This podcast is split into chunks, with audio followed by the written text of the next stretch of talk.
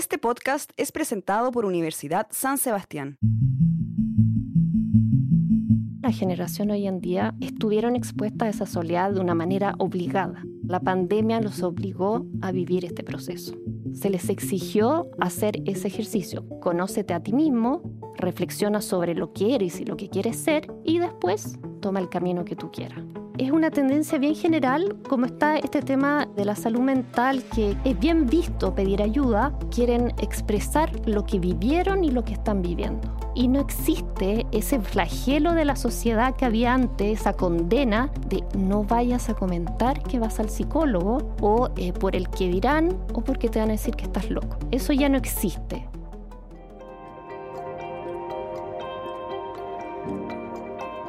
Hola, bienvenidos a la Jornada Podcast. Mi nombre es Carolina Heiremas y hoy vamos a hablar sobre la identidad de las nuevas generaciones.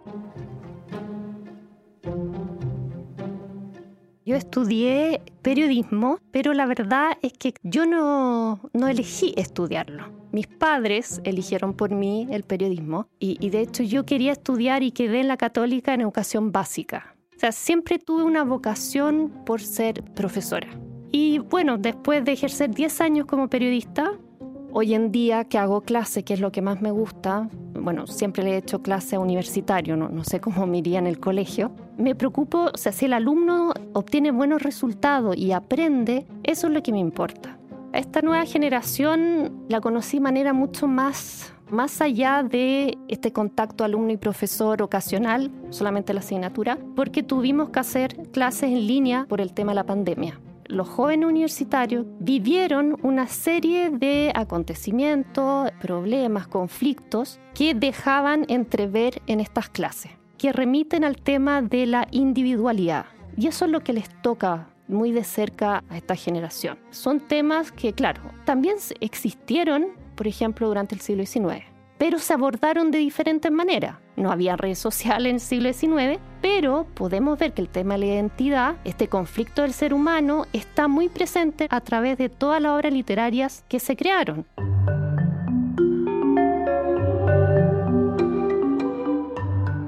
El Dr. Jekyll y Mr. Hyde, que es un ejemplo así, pero representativo del doppelganger, porque en el fondo es este doctor del siglo XIX que vivía en esta sociedad muy conservadora, donde uno no podía actuar mal, tenía que circunscribirse a la moral, a las buenas costumbres. Entonces, por eso, él crea este antídoto, podríamos decir, para erradicar ese lado malo, que es Mr. Hyde el señor oculto. Y ahí están abordando en el fondo esta pelea. ¿Quién va a sobrevivir? ¿El lado bueno o el lado oculto?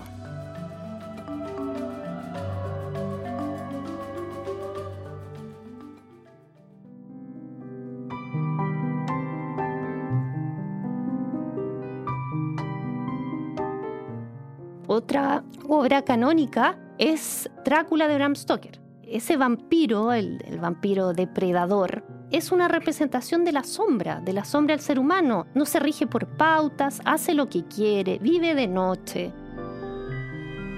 Es una lucha permanente y siempre, en la medida que exista el ser humano, siempre va a estar presente, porque el ser humano es un ser dual y tiene que reconocerse como tal.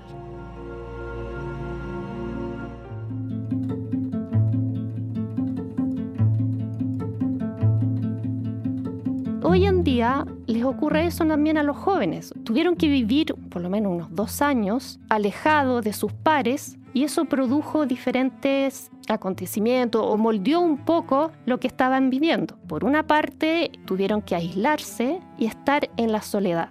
A veces cuesta mucho estar en la soledad porque eso te obliga a realizar procesos de introspección que muchas veces la gente no quiere abordar.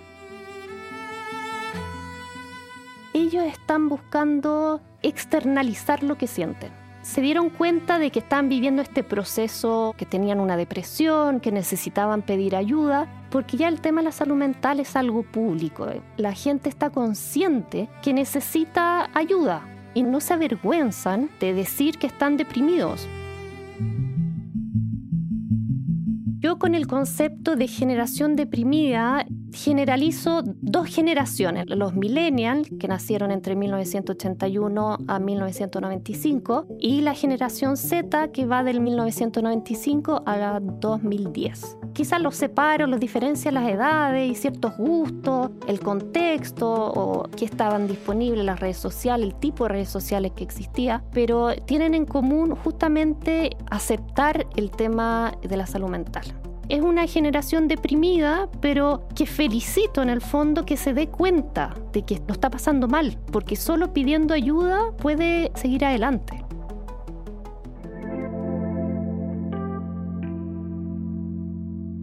Te diría que se está empezando a escuchar, se está yendo más hacia una aceptación de, este tema, de la psicología, de la psiquiatría. Yo creo que va a quedar en el olvido eh, el tema de no, no digas a nadie que vas al psiquiatra. El que dirán, que es tan importante o era importante en la sociedad chilena. Los jóvenes en, esta sociedad tienen que formar su propia individualidad, que experimenten, tiene que pegarse porrazo, aprenderá, es parte de la vida.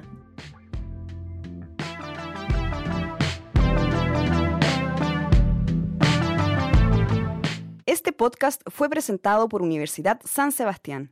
La Universidad San Sebastián acreditó seis carreras del área de la salud en sus cuatro sedes por la agencia alemana ACAS, certificando el cumplimiento de los más exigentes estándares europeos. Obstetricia, kinesiología, terapia ocupacional, fonoaudiología, enfermería y nutrición y dietética. Universidad San Sebastián, una gran universidad que avanza y crece. www.uss.cl